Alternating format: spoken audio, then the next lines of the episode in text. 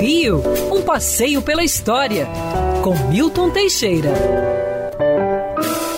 Amigo ouvinte, no dia 25 de março de 1884, ocorre um feito muito importante. Pela primeira vez, uma província brasileira libertava totalmente seus escravos.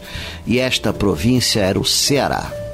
A escravidão no Brasil foi terrível. Começou no século XVI e a importação de negros da África trazidos à força perdurou até 1852. Em 1850 foi proibido por lei.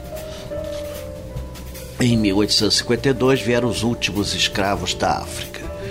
Quem era mais inteligente percebeu que isso era o princípio do fim da escravidão mas na verdade os senhores de escravos importavam escravos do norte e do nordeste para suprir as suas senzalas nas fazendas de café do Vale do Paraíba. É, após a Guerra do Paraguai, surgiu a Lei do Ventre Livre em 1871. No dia 28 de setembro, a princesa Isabel assina a lei que determina que todo escravo, filho de escravo nascido a partir dessa data, deve se considerar livre. Mas tinha o artigo 2 porém deverá prestar serviços gratuitos a seus senhores até completar 28 anos. Ou seja, você era escravo até os 28 anos. Seja como for, isso foi celebrado na ocasião como uma abolição da escravatura. Mas balela, continuávamos a ter escravos no Brasil e os escravos continuavam sofrendo. E não me venham dizer que a escravidão no Brasil era mais amena, era mais humana. Não existe escravidão humana. Escravidão é desumanidade.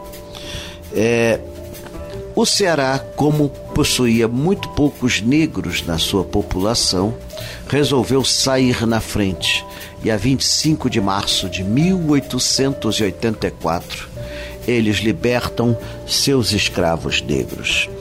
A notícia correu o mundo e na França o escritor Victor Hugo fez uma declaração nos jornais: a barbárie recua, a civilização avança, e isso foi a marca registrada da liberdade no Brasil. Quer ouvir essa coluna novamente? É só procurar nas plataformas de streaming de áudio. Conheça mais dos podcasts da Band News FM Rio.